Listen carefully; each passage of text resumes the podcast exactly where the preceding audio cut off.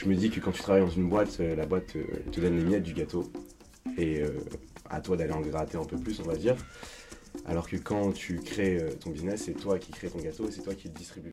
Une semaine avant l'ouverture, on a un appel de notre boulanger qui nous dit euh, écoutez, il y a des traces euh, d'œufs et de lait dans les pains.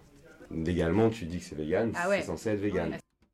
Si tu as une idée de business, mais que c'est pas ta passion, que c'est pas un truc où tu, que, qui vraiment t'intéresse de fou, où tu dis c'est génial, je vais être le nouveau Uber alors que t'en as rien à faire d'être le nouveau Uber, quoi. Euh, bah n'y va pas. En fait, essaye de réfléchir à quelque chose qui va te rendre heureux, qui va t'épanouir et qui va mêler ta passion ou vraiment un centre d'intérêt que tu as fort, quoi. Mm. Parce que sinon, bah tu vas pas aimer au final ce que tu fais, je pense.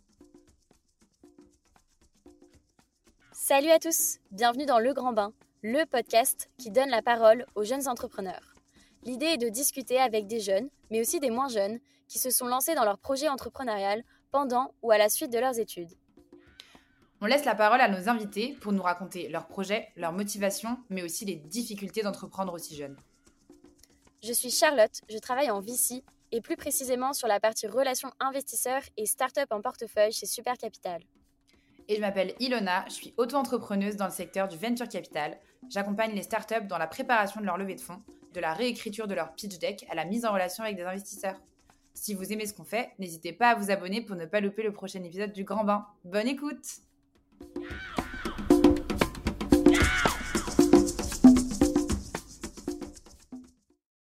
Salut Paul, merci beaucoup d'être ici. On est vraiment hyper contente de pouvoir t'accueillir dans ce nouvel épisode du Grand Bain, le podcast qui décrit les enjeux des jeunes entrepreneurs qui lancent leurs projets pendant ou à la suite de leurs études. Et en plus, pour nos auditeurs, c'est la première fois qu'on est en live avec un set assez stylé. On Mm. est hyper contente. Donc on avec espère que ça va bien rendre. Très très Voilà. stylé le set. Je le vois, il le voit pas, mais moi je le vois. Ils le verront peut-être un moment. Euh, du coup, Paul, euh, nous, on se connaît euh, très bien parce qu'on a fait les mêmes études, donc à l'ESCA. Et en plus de ça, bah, on est amis depuis maintenant 5 ans. Donc trop cool de pouvoir te recevoir ici. Pour te présenter un petit peu, ça fait environ un an que tu t'es lancé dans l'entrepreneuriat et dans un secteur qu'on n'a pas encore abordé, puisqu'il s'agit de la restauration. Euh, donc après un premier projet de Dark Kitchen l'année dernière, tu viens d'ouvrir depuis septembre ta propre enseigne de focaccia, donc tu vas nous raconter tout ça euh, au cours de l'interview. Et du coup, euh, pour commencer, est-ce que tu peux nous, te présenter et nous dire un peu plus ce que tu fais aujourd'hui? Ouais, pas de problème. Bah déjà, merci à vous de m'accueillir. Franchement, rien. moi j'adore le concept. C'est un plaisir. Les deux premiers épisodes étaient géniaux. Alors, du coup, bah, comme tu l'as dit, moi j'ai fait l'ESCA. Je fais 5 ans d'ESCA. Avant, avant ça, j'ai fait 6 mois de prépa HEC. Et je me suis rendu compte en, au bout de 6 mois que j'étais pas fait pour euh, HEC et que j'étais fait pour entreprendre. T'as fait une prépa SPHEC ou t'as fait une prépa Ouais, euh, genre SP, grand euh, concours ECE, euh, Hmm. Ok. ECE intégral pour. euh, voilà. Pour les écoles de commerce. Pour les écoles de commerce. Ça m'a pas. J'étais en internat, c'était beaucoup de travail et ça m'a pas spécialement plu. J'étais pas mauvais, mais ça m'a pas spécialement plu euh, dans le Mm. fait que. En fait, je me suis rendu compte que j'avais pas besoin d'un diplôme de HEC ou quoi que ce soit pour entreprendre et, Ouais. et faire ce que j'ai envie de faire. Voilà. Et du coup, après, j'ai fait du coup 5 ans euh, d'école de commerce à l'ESCA avec toi, Hilo. Et euh, dans les deux dernières années, euh, au lieu de faire des stages, j'ai fait des semestres euh, entrepreneuriaux où j'ai pu euh, m'avancer sur euh, mon business. Voilà. Trop cool. Euh, globalement, c'est quoi ton rapport avec l'entrepreneuriat, outre le fait que tu as fait euh, deux semestres? Euh, Ouais. Est-ce que, par exemple, dans ta famille ou autour de toi, tu as un modèle euh, qui t'inspire? Euh, voilà, qui est- Entrepreneuriat et aussi, du coup, euh, milieu de la cuisine, est-ce que t'as des, de Dans la la famille ou des amis ouais. qui baignent dans ce milieu-là et qui t'ont donné envie genre? Je sais que t'es un peu Ouais, un passionné bah de cuisine. Paul, c'était un peu la personne qui, euh, qui vraiment qui nous faisait des bons plats à l'ESCA. Donc, euh, pratique que... d'avoir un pote comme ça. C'était cool, ouais. D'où ça te euh, vient En fait, moi, la famille, déjà dans. Enfin, la famille, excuse-moi. La cuisine, c'est une histoire de famille, mais euh, surtout d'hommes, tu vois. Donc, c'est mon grand-père qui cuisinait, qui cuisinait c'était mon père qui cuisinait aussi, etc. Et ça s'est transmis euh, comme ça. Après, mon père, il n'est pas du tout entrepreneur. Il est cadre euh, pour Capgemini, etc. Mais ma mère, qui est avocate, m'a beaucoup aidé dans l'entrepreneuriat, puisqu'elle m'a aidé pour tout ce qui est formalité, pour monter bah, mon entreprise, etc.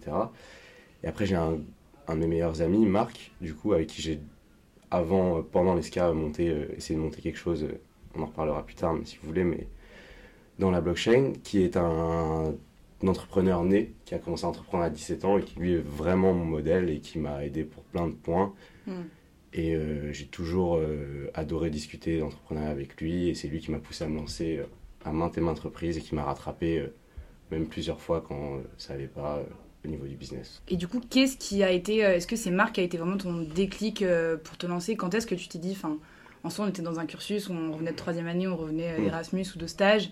On nous a demandé de choisir un master. Et du coup, en master, soit tu te fais en finance, en marketing, et souvent on fait des stages, du coup, ensuite pour Mm. apprendre un peu ça dans le monde professionnel. Enfin, toi, tu as quand même eu le courage de te dire vas-y, je fais pas des stages, je vais pas aller me former professionnellement, je vais bah, vivre de ce que j'ai envie de faire, de mes projets. C'est quoi un peu ton, ton déclic euh, qui t'a poussé à faire ça? Alors, déjà, moi, depuis que je suis tout petit, j'ai jamais vraiment eu envie de travailler pour une boîte, tu vois. J'étais plus euh, dans l'idée de, euh, de pour, la- pour faire une métaphore, de me créer mon gâteau et euh, de partager ce gâteau après. C'est bien, on a plein pas- de métaphores. On avait, on avait, le, on avait le bateau euh, au dernier, euh, dernière interview. Chaque entrepreneur a sa métaphore. Ah, du coup, voilà. toi, On est dans la restauration, c'est logique. C'est ça. C'est vrai. Voilà, c'est plus le gâteau, mais en fait, euh, du coup, euh, je me dis que quand tu travailles dans une boîte, euh, la boîte euh, te donne les miettes du gâteau et euh, à toi d'aller en gratter un peu plus, on va dire. Alors que quand tu crées ton business, c'est toi qui crée ton gâteau et c'est toi qui le distribue. Parce que c'est pas que pour toi, tu dois aussi forcément reverser une partie. Et pour revenir au déclic, je me souviens, donc j'étais à Angers, etc., en études. Et j'arrêtais pas de, de, de me dire que en fait, ce que j'ai pas envie de faire de finance, euh, j'avais pas envie d'être en banque, j'avais pas envie d'être en assurance. ou Oui, parce qu'on n'a pas soit. dit, mais tu t'es spécialisé en master finance. Ouais, j'ai fait un master corporate finance Mm. qui me sert pas à grand chose aujourd'hui, mais Mais si, ça Tu t'en rends peut-être pas compte, petit ouais. peu. voilà. Dans ouais. tous les cas, ça te servira euh, peut-être plus tard aussi dans euh, la partie gestion financière de ta boîte et tout ça. C'est cool Ouais, ouais, d'avoir c'est cool. cette- ce, ce bagage. notions de compta, euh, Ouais. de, Oui. euh, oui, je vois ce que tu veux dire. On était ensemble en cours. etc., voilà. Mais euh, du coup, j'ai eu ce déclic euh, en me disant, bah, en fait, c'est pas ce que tu veux faire, c'est quoi ta passion? Et moi, ma passion, c'était de faire, euh, faire à manger, en fait, de faire, faire euh, sourire les gens avec ma cuisine. Et je me suis dit, bah, faut que tu, en fait, si tu dois travailler, bah, faut que ça soit un truc qui te rend heureux. Et voilà, et du coup, je me suis dit, bah, écoute, on va réfléchir à propos de ça. Donc, euh, de base, j'avais une première idée qui était de monter une dark kitchen à Angers, Mm. avec un associé. On a essayé deux, trois concepts, etc. Et euh, au final, mon associé, lui, a eu une opportunité qui se refusait pas et il s'en est allé. C'était un de mes meilleurs amis aussi. Enfin, c'est toujours mon meilleur ami. Et c'est pour ça que d'ailleurs, euh, faire du business avec ses meilleurs amis ou pas, euh, ça dépend vraiment de la relation que, que vous avez. Dans certains cas, j'ai entendu que ça se passait super mal. Dans Mm. d'autres cas, ça peut très bien se passer. Même après qu'il soit parti, c'est toujours mon meilleur ami. Mm. Et euh, du coup, l'idée de, de Dark Kitchen, elle a été abandonnée après. mais voilà. Mais le déclic, effectivement, c'était plus vis-à-vis de qu'est-ce qui va me rendre heureux et quelle est ma passion. Ok, Ok. trop cool. Et pour euh, continuer dans la métaphore du gâteau, du coup, tu as voulu construire ta propre cuisine. Est-ce qu'on peut faire un peu un zoom sur ton projet Euh, Ouais. Donc, au début, tu nous disais que c'était un- une dark kitchen, un projet de dark kitchen. Ensuite, c'est maintenant vegan focaccia. C'est ça. Euh, Est-ce que tu, tu peux nous en dire un peu plus? Bien sûr. Alors, euh, bon, bah, l'histoire, du coup, c'était que je voulais monter une Dark Kitchen à Angers avec euh, mon meilleur ami. Euh, on a essayé deux, trois concepts, etc. On n'avait pas beaucoup de fonds, parce qu'il faut savoir que nous, on démarrait de, de rien, en fait. On connaissait rien à la restauration, on n'avait pas d'argent, on avait euh, vraiment strictement zéro pour commencer. Mais plein d'idées. Mais plein d'idées, exactement. Bah, c'est la base de l'entrepreneuriat. C'est ça. Et euh, donc ça, ce concept, il s'est euh, enfin, il s'est un peu abandonné. Puis euh, aussi, euh, on s'est rendu compte qu'au fur et à mesure du temps, l'image des Dark Kitchen s'est vachement dégradée. Mm. Donc euh, que ça soit dans Paris ou en dehors de Paris. Et que ça ne nous correspondait plus euh, forcément. Et euh, bref, donc suite à, suite à ça, mon associé, qui a eu une opportunité de fou, c'est l'a saisi. l'a saisi et euh, je, je lui en veux pas. Et vraiment, j'aurais fait peut-être la même chose à sa place. Il est parti dans quoi? Il est parti dans euh, l'export de, de tout ce qui est art de la table au Moyen-Orient. Ok, donc très niche et rien à voir. Ouais, très niche et rien à voir du tout. Et euh, du coup, euh, bah, j'ai eu. euh, je suis tombé au plus bas parce que j'avais mon projet qui. J'avais plus mon associé, j'avais pas plus cette idée-là, etc. Ouais, c'est un peu ton bébé qui tombe à l'eau, quoi. Exactement. Et je me disais, il faut que je rebondisse, il faut que je rebondisse.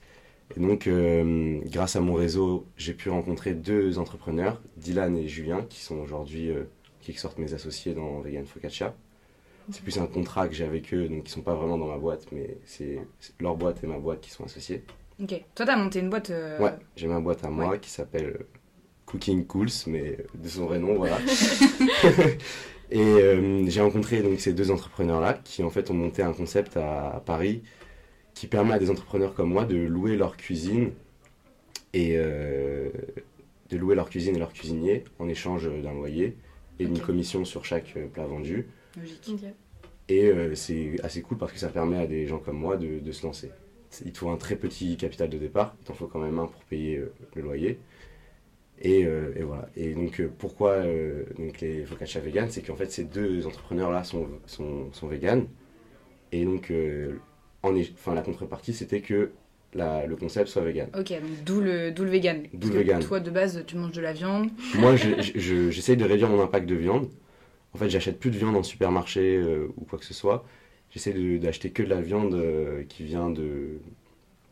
qui, Tu viens de France, ouais, qui, sont, qui viennent en France, ouais. d'Europe, euh, où je suis sûr de leur provenance et surtout du bien-être animal derrière. Mm. Ce qui est un peu pour moi. Donc, tu fais gaffe, mais t'es pas non plus. Enfin, Exactement. peut-être que si t'avais pas eu cette opportunité, t'aurais, t'aurais peut-être pas monté un bise vegan. Quoi. Non, non. Et bah, d'ailleurs, on en reparlera, mais les prochains concepts risquent de ne pas être vegan. Ok. Et voilà. Et du coup, avec, euh, avec ces personnes-là, euh, bah, j'ai commencé à discuter. Et moi, je me suis souvenu euh, d'un voyage à Florence où, euh, où en fait j'avais mangé des sandwichs focaccia qui étaient vraiment délicieux chez Alantico Vignao. Ah oui, on a la source carrément. Ouais, ouais. Authentique. Et, Si vous voulez y aller. ils ont, exactement, ils ont carrément trois boutiques dans la même rue avec euh, une queue de, de dingue. Ok. Et je me suis dit, mais en fait, ce concept, il pourrait cartonner à Paris. Et j'arrêtais pas de me dire, mais ça peut être vegan. Mm. Il n'y a, pas- il y a rien qui nous arrête pour euh, que ça soit pas vegan. Donc j'en ai discuté avec eux et ils étaient totalement euh, d'accord sur le fait que le concept il est trop cool et que ça pouvait ne pas être vegan. Et donc on a commencé pendant euh, quelques mois à, à- à élaborer les recettes, euh, trouver les fournisseurs, etc. Parce qu'il y avait des produits que, par exemple comme la mozzarella vegan qu'on met dans le focaccia, qui qu'on fait nous-mêmes et il fallait élaborer une recette pour la faire, tu vois. Ok, donc t'as travaillé sur les recettes Ouais, aussi. on a travaillé sur les recettes avec des chefs. euh, Trop bien. les super intéressant. ouais, c'était super intéressant. Et puis moi, euh, enfin, je m'y connaissais un peu dans le monde de la restauration, mais ça m'a permis d'apprendre énormément de choses aussi. Donc au niveau des fournisseurs, comment ça se passait, euh, comment euh, les photos doivent être prises, même nous on a des canaux de distribution sur Uber Eats, Deliveroo, La relation avec eux, etc. Parce que niveau temporalité, euh, là, ton resto, tu l'as inauguré en septembre, En août, Euh, pour être exact. en août. Ouais. Euh, quand est-ce que tu as commencé à vraiment discuter avec euh, tes associés, entre guillemets Et euh, quand est-ce que. Enfin, tout ça, ça t'a pris combien de temps euh, d'élaborer les recettes, de prendre les photos, enfin, tout Ouais, ce qui sûr. va avec? Alors le projet Vegan Focaccia, il a commencé réellement en janvier. Ok. En janvier, on a commencé à discuter de ça. Et après, ça nous a pris euh, 8 mois, du coup, pour euh, que tout soit opérationnel. Ok, donc t'as fait ça en parallèle de la. Ah non, en parallèle de ton stage, bah du coup Ouais, c'était ton stage. C'était mon stage, Ok. effectivement. Et tout ça, enfin de- depuis janvier, là, t'étais tout seul. Ouais, j'étais tout seul, effectivement. Tous les jours, j'étais tout seul. euh, Ce qui est, en, en vrai, c'est un des points, à mon avis, qui est dur quand tu es entrepreneur, c'est de te donner une discipline quand tu es tout seul. Hmm. Parce que tu as vite envie, de, surtout à notre âge, de rien faire et, Bah ouais. et de... Ouais. De dormir une heure de plus le matin, Voilà, de retrouver tes potes un peu plus tard le soir. Exactement. Alors qu'en vrai, tu travailles pour toi et si Ouais. tu fais ça, bah, tu travailles moins. Quoi. Du coup, t'as pivoté et euh, en août, t'as sorti ton. Du coup, t'as inauguré le premier resto. Ça. Là, du coup, t'es focus sur ce premier resto et comment tu vois la suite? Est-ce que tu vas en ouvrir plus? Ouais. Euh, Et puis, où est-ce que où est-ce qu'est le resto? Peut-être que nos auditeurs seraient intéressés pour y aller. Alors, le restaurant est au 26 rue Sainte-Foy. Donc C'est pas très le- loin, hein. C'est pas très loin, c'est dans le deuxième arrondissement. Euh, pour l'instant, on n'est pas encore sur les bornes. On attend euh, d'avoir les techniciens pour être sur les bornes, mais via notre Instagram, ils peuvent manger sur place, euh, sur nos sites internet, etc. Et ils peuvent commander en livraison sur Uber Eats, Deliveroo et Eatik. Donc, le restaurant est assez petit. Donc, sans vous mentir, notre principaux euh, canaux de distribution, c'est vraiment euh, Mm. Uber Eats, Deliveroo, etc. Même si ils nous prennent beaucoup d'argent. Mm. Euh. C'est quoi à peu près les marges qui prennent Uber ils prennent sur- 30%. 30% Ah oui. sur les plats Ok. 30%, sachant C'est que énorme. c'est énorme, sachant que par exemple quand tu mets des offres, nous on met beaucoup d'offres pour attirer les clients, Mm. ils te prennent 30% euh, Du prix non remisé? du prix non remisé. Ok. Ah ouais. Donc ça peut vite monter à beaucoup coup, ouais. plus. Ouais. Et surtout que là, enfin, toi, le prix que tu fais, Dedans, tu as ton coût de, euh, de préparation, enfin de payer les cuisiniers et de, euh, des, euh, des ingrédients. Des ingrédients. Du coup, tu te fais de la marge aujourd'hui un petit peu sur les. Enfin, au moins sur un plat ou pas encore? Alors, on se fait de. Enfin, je me, je me fais une marge très très petite. On va dire qu'on marge autour de, selon les paniers, entre 10 à 20%. Donc on va dire 13% parce que la marge est plus vue à la baisse. Mais voilà. Et bah, pour donner même les chiffres, moi, je ne pas, honte de ça. Au mois d'août, on a fait, euh, pour le commencement, on a fait 2000 euros de chiffre d'affaires. Là, le mois de septembre, on a fini avec 5000 euh, euros de chiffre d'affaires. Trop bien, x2 déjà, c'est cool. Ouais. Et, ça euh, représente quoi en termes de commandes, à peu près? Ça représente à peu près un panier moyen à 22 euros. Et on va dire, au mois de septembre, c'était 2 à 3 commandes par jour et aujourd'hui c'est du coup le double 6 à 7 euh, si ce n'est 8 commandes par jour selon, les jours. Peut-être plus maintenant avec euh, du coup nos auditeurs. Écoute, on espère que vous serez nombreux à aller soutenir euh, le projet Vegan Focaccia. Mais on suit, tu vois, on essaye d'avoir une croissance tous les mois. Ok, bah c'est bien. Et aujourd'hui dans la team, donc tu nous as expliqué, euh, tu loues finalement euh, bah, le service des cuisiniers euh, avec le lieu. Est-ce que tu penses à associer quelqu'un du coup vraiment full-time comme toi sur le projet? Est-ce que tu as pensé même à recruter un stagiaire pour t'aider sur la com, etc. Ouais, alors moi je suis nul en com et en marketing. C'est vraiment, je connais mon point faible là-dedans, je sais pas du tout faire. C'est vraiment pas du tout mon domaine. Et donc on aimerait, enfin j'aimerais bien effectivement déjà avoir une stagiaire euh, ou un stagiaire qui m'aide euh, là-dessus. Et euh, en fait là, en ce moment, je suis en train de travailler sur un deuxième concept. En fait, le premier concept a permis de montrer à, des investisseurs que ça marchait. Et du coup, je, suis en train de travailler sur un deuxième concept et je suis en train de chercher un local. Et une fois qu'on aura ce deuxième concept, j'aimerais bien prendre quelqu'un spécialisé dans le marketing et la communication pour s'occuper de deux vegan focaccia de ce concept-là et de mon personal branding. Parce que là, aujourd'hui, toi, genre, euh, tu te lèves le matin, tu passes euh, au restaurant, enfin, parce que c'est pas toi qui cuisine. Tu t'occupes euh, de quoi dans ton quotidien sur la gestion de Vegan Focaccia? Alors, moi, des fois, je passe pas au restaurant. À vrai dire, je passe au restaurant souvent quand il y a des grosses commandes ou des commandes pour les entreprises parce que je préfère les livrer en personne. Ok. Et les voir et discuter avec eux, etc. Mais j'ai pas besoin de passer tous les jours au restaurant. Hmm. Donc, moi, là, en ce moment, je me lève, et je travaille sur le deuxième concept. Ok, d'accord. Donc euh, je recherche surtout un local, à vrai dire. je recherche des investisseurs, même si on en a, on en a pour l'instant. On n'a pas assez, mais on en a. Et, euh, et, voilà, et après ma journée, c'est aussi euh, recevoir beaucoup de coups de fil de personnes qui veulent soit des commandes, soit en savoir plus, etc. Puis de développer l'image de la marque. Et comme j'ai dit, moi je suis pas très bon là-dedans, donc j'aimerais bien trouver une autre personne. Quoi. Ouais c'est clair. Tu nous as dit que hum, du coup, tu, dans le cadre de tes études, tu as dédié un semestre complet euh, à la préparation de, ta, enfin, de ton projet. Deux même. Et deux même. Deux, stages de six mois. Et quand tes proches, tu leur as dit, bah voilà, euh, je lance mon projet, euh, en plus, une partie de mes études va être dédiée à ça. Comment ils ont réagi? Est-ce qu'ils ont eu peur? Parce que tu dis que finalement tes parents ils sont pas trop dans l'entrepreneuriat. Même si ta mère elle est peut-être euh, indépendante ou elle a peut-être son propre cabinet. Mais euh, voilà euh, comment comment ils ont réagi? En vrai mes proches ont plutôt bien réagi. Ils savent depuis très longtemps que moi j'ai pas envie de travailler pour quelqu'un. Donc ils étaient très contents pour moi que que je me lance. Ils savent que aussi même si j'ai pas de stage que j'ai des compétences et un diplôme du mm. coup. Donc ça va en vrai je pourrais faire quelque chose de ma vie, même si ça marche pas. C'est pas, pas vraiment un problème. Donc ils étaient assez contents pour moi, ils m'ont beaucoup soutenu. Et euh, franchement, c'est trop cool euh, d'avoir des proches comme ça. Et puis, puis ils l'ont toujours su. ils l'ont toujours su que c'était pas, c'était pas ma vocation de, de, travailler en stage ou de mm. faire quoi que ce soit. C'est vrai que je t'imaginais pas trop. Euh, franchement, je t'imagine mieux entrepreneur que, que salarié dans, une, dans une grosse boîte. Ah, moi, c'était ma phobie en fait. Mon père, lui qui est cadre, et pardon papa si tu vois ça.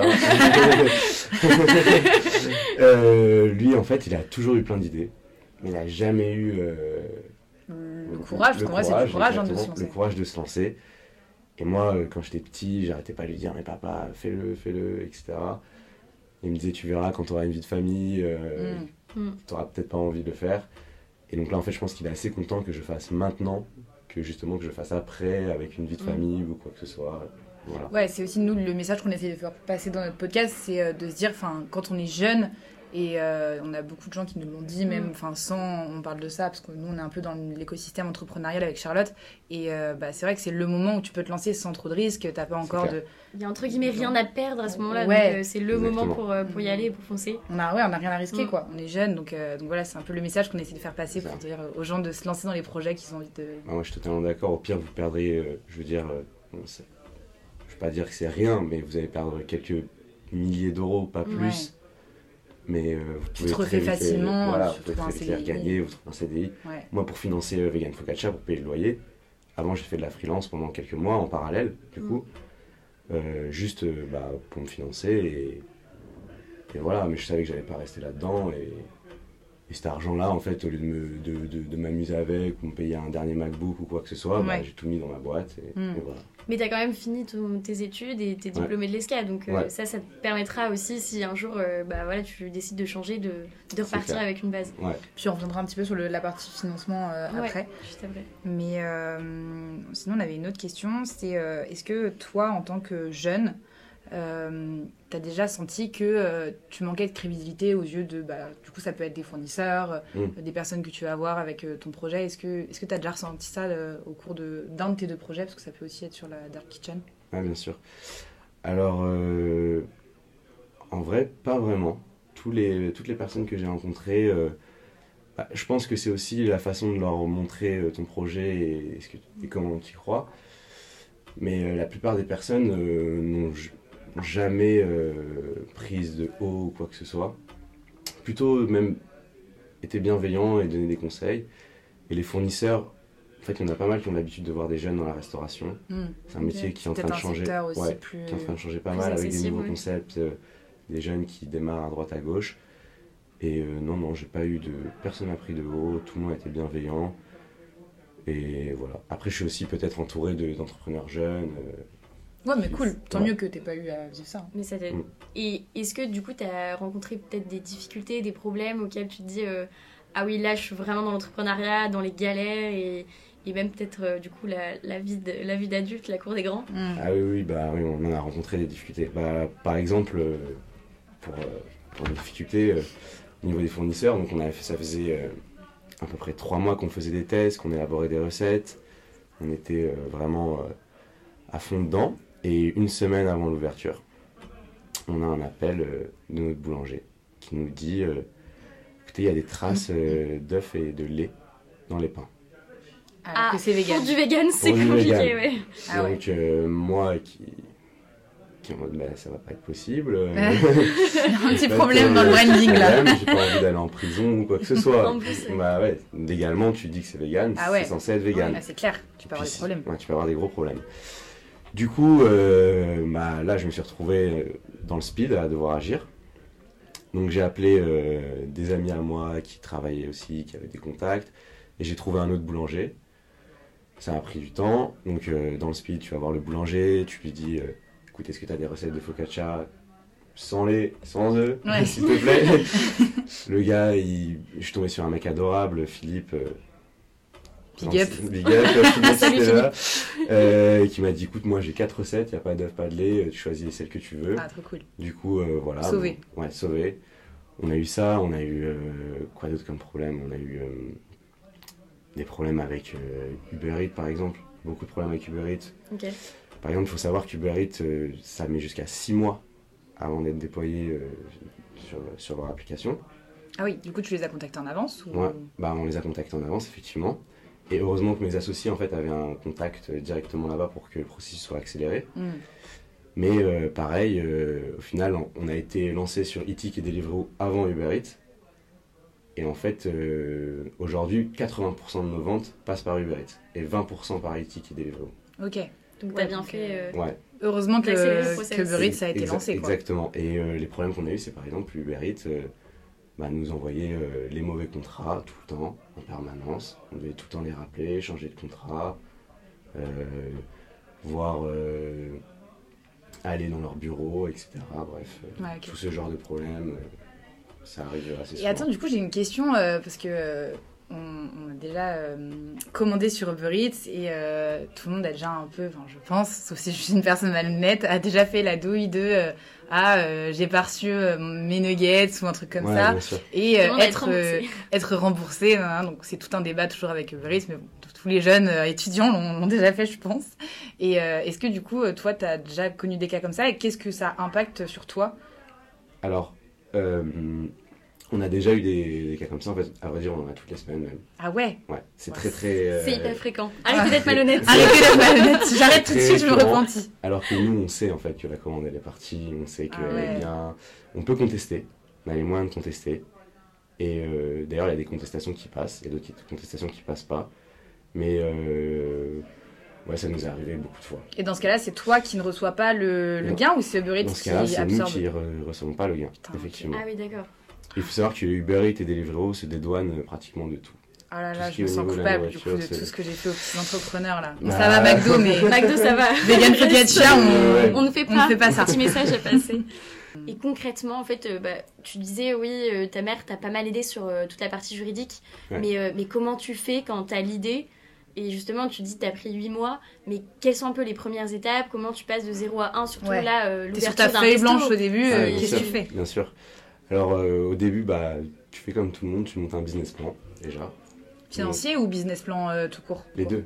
Les deux. Tu montes un business plan financier et un business plan de ton business. Mm. euh, voilà. Et euh, donc tu, tu regardes un peu. euh, donc déjà, si, si c'est rentable, tu fais une petite étude de marché pour savoir si le concept il est intéressant. Mm.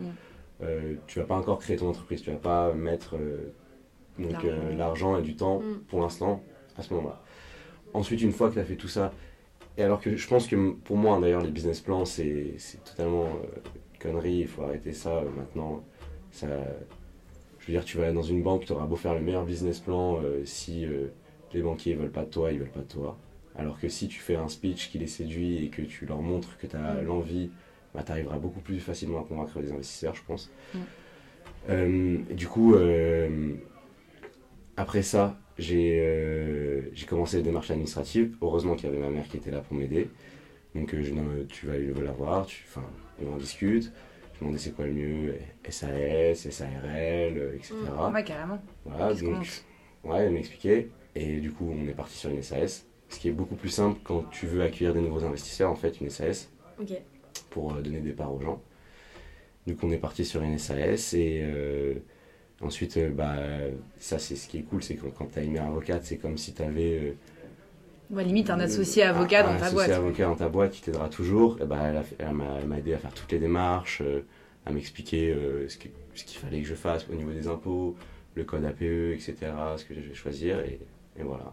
Dans tous les cas, le petit conseil, c'est d'être bien entouré et, C'est ça, et de savoir demander de l'aide. c'est ça. Ouais. Il faut pas hésiter à demander de l'aide, ça c'est sûr. Puis du coup, on peut parler à nos jeunes amis étudiants avocats qui pourront aider euh, du coup nos jeunes amis entrepreneurs à monter leur projet. Ah bah, ça c'est clair. Et euh, est-ce qu'aujourd'hui, euh, pour repartir un peu sur euh, la partie financement, est-ce qu'aujourd'hui tu arrives à vivre de ton projet? Est-ce que tu te verses un peu de bénéfices mensuels ou euh, comment, euh, comment ça se passe euh, à ce niveau-là? Alors, moi, je me verse aucun argent. Tout l'argent euh, reste dans ma boîte. Il y a deux raisons à ça. C'est que pour l'instant, elle n'est pas du tout assez grosse pour que je me verse de l'argent. Ok. Et la deuxième, c'est les impôts. Parce que si je commence à me verser de l'argent, je vais payer des impôts. Ouais. Donc, euh, ma boîte va payer des impôts. Et moi aussi, je vais payer des impôts sur mon revenu. Donc, euh, je trouve que c'est inutile alors que je pourrais euh, laisser l'argent dans ma boîte et l'utiliser pour faire grossir ma boîte euh, au lieu de me payer et vivre avec pour l'instant. Donc, pour l'instant, je vis avec des investissements que j'ai faits dans le passé, bah, notamment, on pourra en parler si tu veux, mais euh, en crypto-monnaie ou autre, qui m'ont. Enfin, j'étais là, bon, on va dire, voilà. Je me souviens. et euh, voilà, sinon après, j'ai ma famille qui m'aide un peu. euh, et c'est tout. Et j'essaye de faire euh, deux, trois trucs à droite à gauche pour, pour me payer ce que je peux. Et Voilà. est-ce que tout ce qui est chômage, etc., t'as le droit, t'y as pensé Est-ce que t'as pas fait droit. démarches? T'as pas le droit? Non, Tu sais pas- pourquoi? Bah oui, je sais pourquoi. Parce que bah, déjà, je suis auto-entrepreneur aussi, en parallèle. Ok. Ok. Et, Et quand euh, tu es entrepreneur, tu peux pas cotiser pour le chômage? Tu, je, cro- je crois que tu as un régime qui te permet de cotiser pour le chômage. Mais euh, moi, j'ai pas assez travaillé en Ouais, CDI avant. euh, puis même avant, je faisais que de, de la freelance. Donc, euh, Mm. je peux pas demander le chômage. Ouais, ok. Voilà. Et du coup, quand est-ce que là, dans les hum, mois ou années qui viennent, t'espères pouvoir euh, vivre de ce projet? En parallèle, du coup, tu lances un autre projet. Est-ce que peut-être celui-là sera plus rentable plus Bien vite comment, comment tu vois ça un peu dans le temps? Celui-là sera sûrement plus rentable, euh, mais pas plus vite. Mm. voilà. Parce que en fait, euh, les investissements vont être beaucoup plus gros, vu que cette fois-ci, on va avoir, enfin, je vais avoir mon propre local, mes propres cuisiniers, etc. Ah ok, d'accord. Du coup, Ouais. là, tu ferais rentrer des gens, tu prendrais des euh, salariés en Ouais, CDI. exactement, des salariés en CDI. Et ce serait quel type d'investisseur? Tu, tu dis que. Enfin, tout à l'heure, tu nous as dit Ouais. que tu allais créer une SAS pour faire rentrer plus facilement des investisseurs. Bien Que sûr. t'avais créé Euh, une ma, SAS. ma boîte est une SAS. Ok. Voilà, c'est pour ça. Alors, euh, donc, euh, le premier cercle d'investisseurs, donc c'est Friends and Family. Mm. Donc, moi, c'est euh, c'est mon père et mon oncle. En fait, euh, je suis allé voir mon père et mon oncle qui ont, qui avaient un peu, qui ont un peu de cash en ce moment à, à investir. Je leur ai dit, bah voilà, le concept que j'ai ouvert, Vegan Focaccia, ça marche bien. Donc, il y a une rentabilité qui s'est faite assez rapidement. Cet autre concept que je veux faire, et euh, en vrai, je, je, je pourrais en parler, mais pas non plus euh, m'étaler dessus parce que j'ai pas trop envie non plus que Non, mais t'inquiète, tu dis ce que tu veux. Et euh, que cet autre concept bah, peut marcher, et même va sûrement marcher beaucoup mieux que l'autre. Et euh, est-ce que euh, bah, vous avez confiance et vous êtes de la partie? Donc les deux sont, ont dit oui. Et euh, là, après, à droite à gauche, je- dans ce réseau-là, j'essaie de rencontrer des gens qui, qui veulent, qui veulent aussi euh, être, euh, être de la partie. Et Du coup, des business angels ou pas Ouais. encore à... on reste quand même sur euh, des gens que tu connais proches dans Friends and Family? J'ai deux amis, on va dire, qui sont prêts à investir. Et là, je suis en contact avec un business angel qui Ok. fait de la restauration. Trop cool. Et t'as essayé d'approcher euh, des clubs de business angels? Ça peut aussi être. euh, ben, ça peut t'ouvrir un réseau de, de plusieurs centaines de BA, du coup, c'est Ouais. c'est plutôt cool. Bah, J'aimerais bien. Honnêtement, je ne l'ai pas fait. Je devrais le faire. Ça serait pas bête de le faire d'ailleurs. Mais euh, je pense que là, pour l'instant, on, on a quasiment tous les fonds. On n'a pas besoin pour le moment. Mais si le, le prochain concept marche, pour un deuxième, pour un troisième, franchement, ouais. Et euh, t'as levé combien, du coup, si c'est pas indiscret euh, de le dire? Alors, j'ai pas. euh, j'ai fait une enveloppe approximative, on va dire. Mais en gros, là, on est aux alentours de 80 000 euros. Ok. Voilà. Ouais, donc trop bien déjà pour commencer et pour lancer ça. Et tu as pensé aussi à la dette bancaire? Parce que tu parles d'investisseurs De- privés. Bah, alors, euh, moi, en fait, ce qui m'an- ce qui m'angoisse avec les banques, d'avoir une dette avec euh, eux, c'est euh, bah, déjà avoir une dette avec les banques, c'est. Je trouve que c'est pas un point qui est positif parce que tes créanciers, c'est les banquiers et ils Mm. peuvent vraiment tout te prendre si ça marche pas.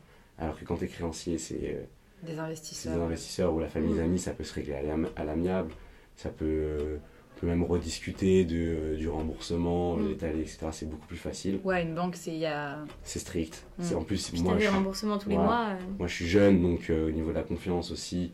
Puis j'ai un prêt étudiant aussi derrière. Ouais. Donc au niveau de la confiance, euh, j'ai un taux, on va dire, Mm. crédit score, je sais pas si ça existe euh, en France, qui doit être au plus bas. Donc euh, non, pas de. Pas, Ok. de, Pas de- pour l'instant, en tout cas. donc, ouais. Selon toi, euh, quand tu fais un peu ton recap déjà de- depuis janvier et puis même en général euh, tout ce qui t'a apporté, euh, quelles sont les qualités euh, d'un bon entrepreneur et du coup qui toi t'ont aidé personnellement dans le développement de ton projet? Ok. Alors, euh, moi, je dirais qu'une euh, une des bonnes qualités, ça serait euh, vraiment de prendre son temps. Moi, je suis pas quelqu'un qui prend assez son temps. J'ai tendance à agir vite et ça m'a beaucoup desservi. Alors qu'en fait, une décision, il faut qu'elle soit mûrement réfléchie.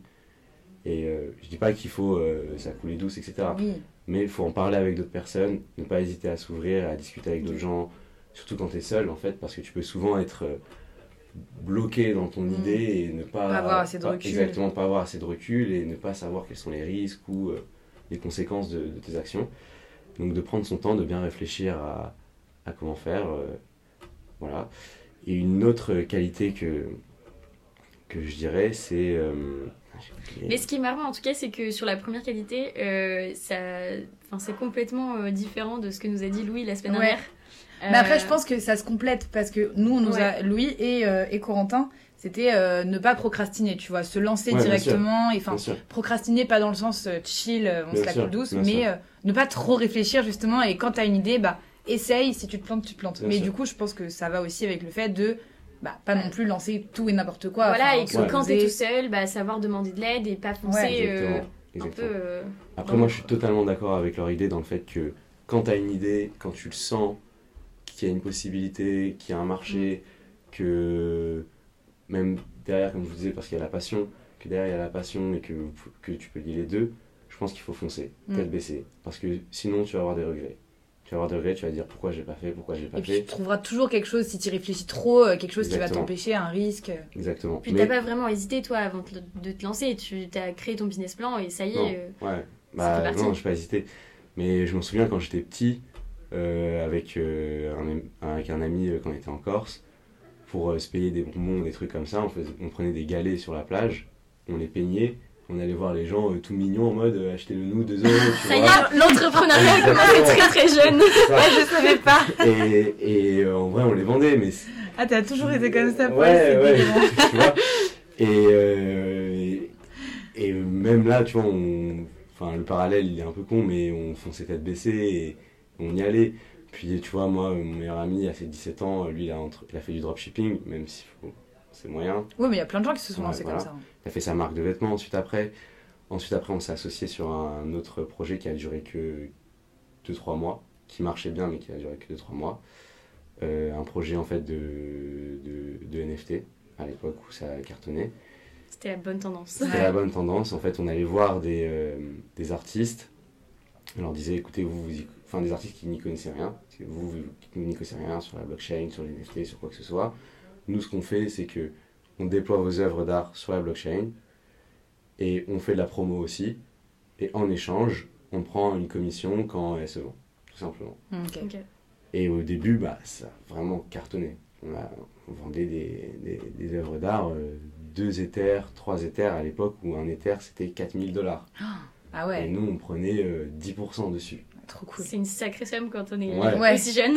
Ouais, c'est- c'était vraiment fou. Puis on est arrivé au moment où après, euh, bah, ça s'est cassé la gueule et plus personne, euh, tout le monde avait peur et plus personne ne voulait dedans. Donc on a vite abandonné ça. T'as quand même, c'est vrai que t'as quand même entrepris pas mal de choses depuis le début. Euh, Alors, on a t'as essayé trois, de- trois projets en tout, quoi. Là, pour l'instant, Ouais. t'as ton troisième et Ouais. Quatre si on compte les galets. on peut compter les galets. Voilà. Euh, ok, est-ce que du coup, euh, là, avec du, du recul, est-ce qu'il y a quelque chose que tu ferais différemment? Franchement, euh, comme je t'ai dit, peut-être plus réfléchir plus euh, certaines décisions, mais après, non, il n'y a aucune chose que je ferais différemment. Moi, j'aime pas vivre avec des, des regrets, tu vois. Et euh, non, il n'y a rien que, que j'aurais voulu faire différemment. Tout se passe bien pour l'instant comme ça devait se passer. Je suis pas quelqu'un qui croit au destin, mais je pense que je me suis donné les moyens et j'ai su prendre les opportunités aussi Mm. pour que ça se passe comme ça. Et c'est bien comme, comment ça Bah, si on peut te donner un conseil, les deux dernières personnes qui sont passées et qui nous disent euh, qu'elles auraient fait quelque chose différemment, c'est qui du coup Corentin Ouais. et, euh, Et Louis, Louis. qui ont tous les deux monté un projet qui, ont, qui a bien Mm. fonctionné et qui l'ont revendu. Et les deux ont dit, bah en fait, finalement, il marche vraiment tellement bien le projet qu'il existe Faut toujours. Donc ne revends pas trop tôt. Ouais, ne revends pas trop tôt. Et du coup, est-ce que tu peux nous donner euh, un conseil euh, pour nos auditeurs qui sont peut-être euh, jeunes dans leurs études ou qui viennent de terminer et qui voudraient euh, se lancer dans l'entre- l'entrepreneuriat mais qui se cherchent peut-être euh, des excuses ou qui hésitent et qui n'arrivent pas à sauter euh, Ouais, bien sûr. Alors, ouais, en fait, moi j'ai un gros conseil. C'est. et j'ai entendu dans vos deux, deux autres podcasts, ils n'en ont pas forcément parlé. Moi, franchement, je pense que si tu as une idée de business, mais que c'est pas ta passion, que c'est pas un truc où tu, que, qui vraiment t'intéresse de fou, où tu dis c'est génial, je vais être le nouveau Uber alors que t'en as rien à faire de- d'être le nouveau Uber, quoi. Euh, bah, n'y va pas. En fait, essaye de réfléchir à quelque chose qui va te rendre heureux, qui va t'épanouir et qui va mêler ta passion ou vraiment un centre d'intérêt que tu as fort, quoi. Mm. Parce que sinon, bah, tu vas pas aimer au final ce que tu fais, je pense. Voilà, donc, mon conseil, c'est vraiment mêler l'entrepreneuriat et la passion.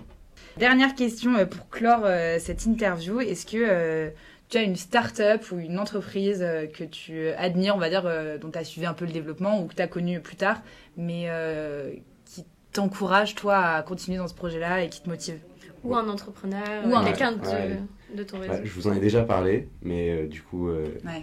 Marc, euh, mon, mon- un de mes meilleurs amis, si vous voulez d'ailleurs aller, tous les auditeurs aller suivre ce qu'il fait, il a une entreprise qui s'appelle euh, l'Ananas Creation. Et en fait, il fait du développement web, etc. et plein de choses. Et euh, lui, il est passionné de blockchain. Et euh, il est en train de créer, je ne vais pas trop en parler, mais une appli euh. Pour les gens qui verront, c'est euh, jeu euh, décentralisé en fait, financier décentralisé sur la blockchain. Et franchement, euh, ça, il a eu énormément de galères. Il est avec des développeurs de, de partout dans le monde, etc. Et aujourd'hui, ça commence à se concrétiser. Il, est, il a s'est associé avec un CTO, donc, qui, a, qui a déjà beaucoup travaillé dedans. Et bah, franchement, je pense que sa boîte, ça va être, enfin, ça va être quelque chose. Et ça va vraiment cartonner. Et, euh, Donc c'est la personne qui, toi, qui te motive. et lui, ça va être une success story sa vie entière. Et je, je vous, je vous le garantis que. Et ben écoute, si tu veux nous mettre en relation. Bah, euh, avec plaisir. avec- Il a quel âge pour euh, par curiosité? Ouais, donc il a Ok. entrepris jeune, c'est celui avec qui tu as Ouais. fait tes premiers projets aussi. Et lui, a entrepris encore plus jeune que moi. Il a entrepris, il a créé sa première boîte à 17 ans. Et ben écoute, C'est un- euh, Waouh. Ouais. Et- hyper impressionnant. Avec grand plaisir pour te recevoir. Si tu entends ce message, serait très content, je pense.